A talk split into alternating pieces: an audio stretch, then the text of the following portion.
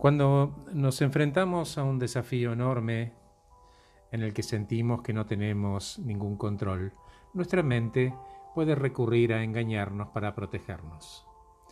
No nos gusta sentir que estamos fuera de control al enfrentar cosas difíciles o desconocidas.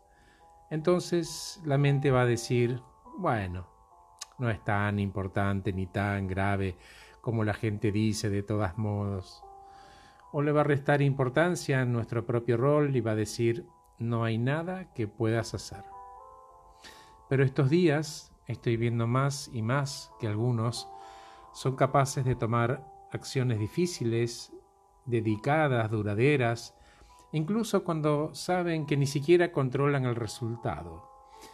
Es un cambio del miedo y la inquietud a animarse a enfrentar la realidad por oscura que fuera es simplemente una elección. Surgió en estas personas un optimismo profundo, decidido y terco, sin negar la oscuridad que presionaba, pero negándose a dejarse intimidar por ella. Una mente abierta y un corazón alegre son tanto el camino como la meta. Ese optimismo terco es poderoso. No depende de asumir que el resultado será bueno o tener algún tipo de ilusión sobre el futuro. Sin embargo, lo que hace es animar las acciones y llenarlas de significado.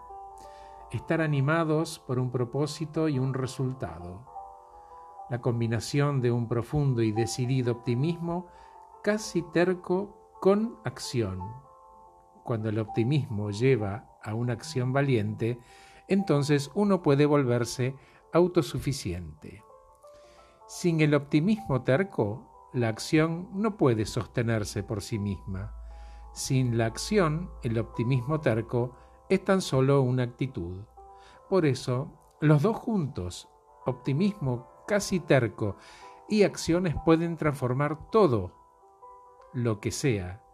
Hablo de un optimismo realista, valiente, pero decidido, casi terco el momento de imponernos y aclarar que no vamos a dejar caer la pelota y jugar hasta meter el gol. Justo ahora estamos pasando por uno de los momentos más desafiantes en la vida de la mayoría de nosotros. No nos podemos dar el lujo de sentirnos impotentes. La verdad es que las futuras generaciones nos están mirando. Somos un ejemplo. El éxito verdadero y el fracaso verdadero son posibles en esta transición, es cierto, lo que hace de este el momento más emocionante para estar vivo. Una mente abierta y un corazón alegre son tanto el camino como la meta. Incluso si vienen días oscuros, podemos decidir ser luces en las vidas de otros y elegir ser responsables. Este optimismo obstinado es una forma de amor aplicado y esa decisión es de todos nosotros. Es binaria, juego o abandono.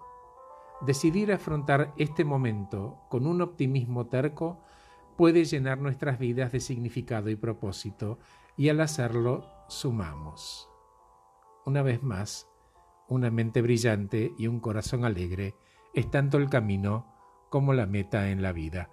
Gracias por escucharme. Soy Horacio Velotti. Que estés muy bien.